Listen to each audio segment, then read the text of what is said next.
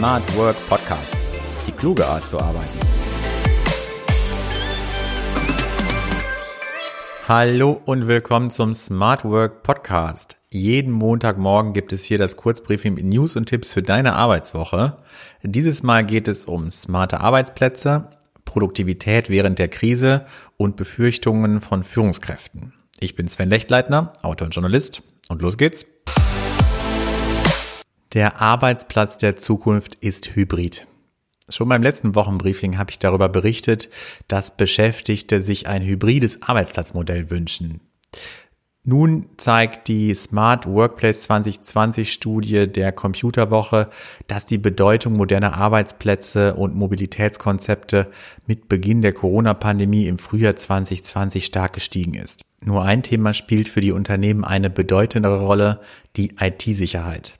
Wobei dies ja auch mehr oder weniger miteinander einhergeht. Der Studie zufolge haben die letzten Monate gezeigt, dass der Arbeitsplatz nicht immer ein physischer Ort, also ein Büro sein muss.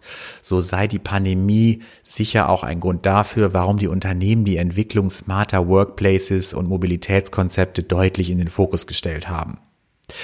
Bisher stand das Ermöglichen der mobilen Arbeit sowie das Ausloten von Verbesserungen im Mittelpunkt.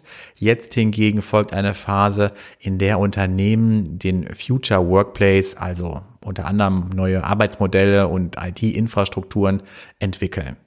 Das Ziel dabei, jeder Beschäftigte braucht einen für sich möglichst optimalen und individuellen Arbeitsplatz, der Effizienz und Produktivität unterstützt.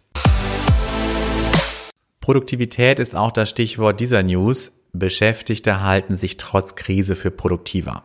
Das geht aus einer Umfrage von Qualtrics hervor, einem Anbieter für Consumer Experience Lösungen. An der Befragung haben im Zeitraum Juli bis August 2020 weltweit rund 6000 Arbeitnehmer teilgenommen. Davon um die 470 Personen aus Deutschland. Das Ergebnis, lediglich 21 Prozent der Befragten hierzulande gibt an, dass sie seit der Krise weniger produktiv seien. Immerhin 38 Prozent in Deutschland und 44 Prozent weltweit sagen, dass die Krise sich positiv auf ihre Produktivität ausgewirkt hat. Für 41 Prozent der deutschen Befragten zeigen sich weder positive noch negative Effekte in Sachen Produktivität. Aber bei vielen ist die Kreativität gestiegen. Auch habe sich in Teilen die Kommunikation zwischen Unternehmensführung und Mitarbeitern verbessert. Chefs bangen um ihre Mitarbeiter. Zumindest befürchten sie, dass sie hochqualifizierte Beschäftigte verlieren könnten. Das besagt eine Arbeitsmarktstudie des Personaldienstleisters Robert Half. Demnach sind 80 Prozent der Führungskräfte besorgt, qualifizierte Mitarbeiter nicht langfristig binden zu können. Als einen Grund dafür sieht rund ein Drittel der besorgten Arbeitgeber jüngste Gehaltskürzung oder zumindest die fehlende Aussicht auf eine baldige Gehaltserhöhung. Zwar zeigen sich die Gehälter weltweit trotz Corona-Pandemie nahezu stabil, so geben 44 Prozent der befragten Arbeitgeber an, in diesem Jahr keine Veränderung am Gehalt vorgenommen zu haben. Knapp ein Drittel der Befragten sagt sogar, dass sie die Gehälter seit Beginn der Pandemie erhöht haben. Aber fast die Hälfte kündigt an, dass Bonuszahlungen im Jahr 2020 niedriger ausfallen als im Vorjahr. Diese Einsparmaßnahmen führen bei Unternehmen und Beschäftigten gleichermaßen zu Verunsicherung. 42 Prozent der befragten Arbeitgeber befürchten, dass andere Unternehmen Mitarbeiter in Schlüsselpositionen abwerben könnten. Und zum Abschluss eines jeden Kurzbriefings gibt es einen Tipp, der deine Arbeitswoche besser machen soll. Dieses Mal Gewohnheiten verändern. Du kennst das. Manche Gewohnheiten möchte man am liebsten ablegen, andere wiederum scheinen erstrebenswert.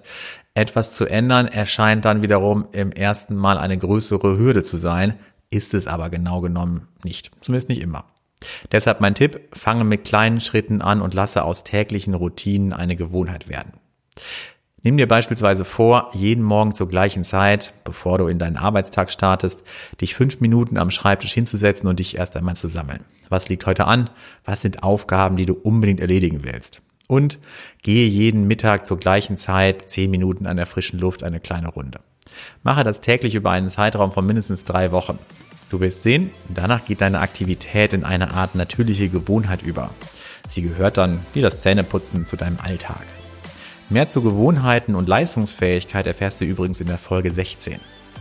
In diesem Sinne, eine gute Arbeitswoche und bis zum nächsten Mal.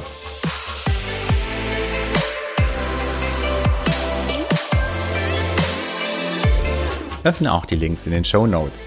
Melde dich zu meinem Newsletter an und bleibe in Sachen Smart Work immer auf dem Laufenden.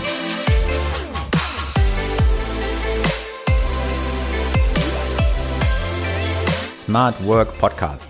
Die kluge Art zu arbeiten.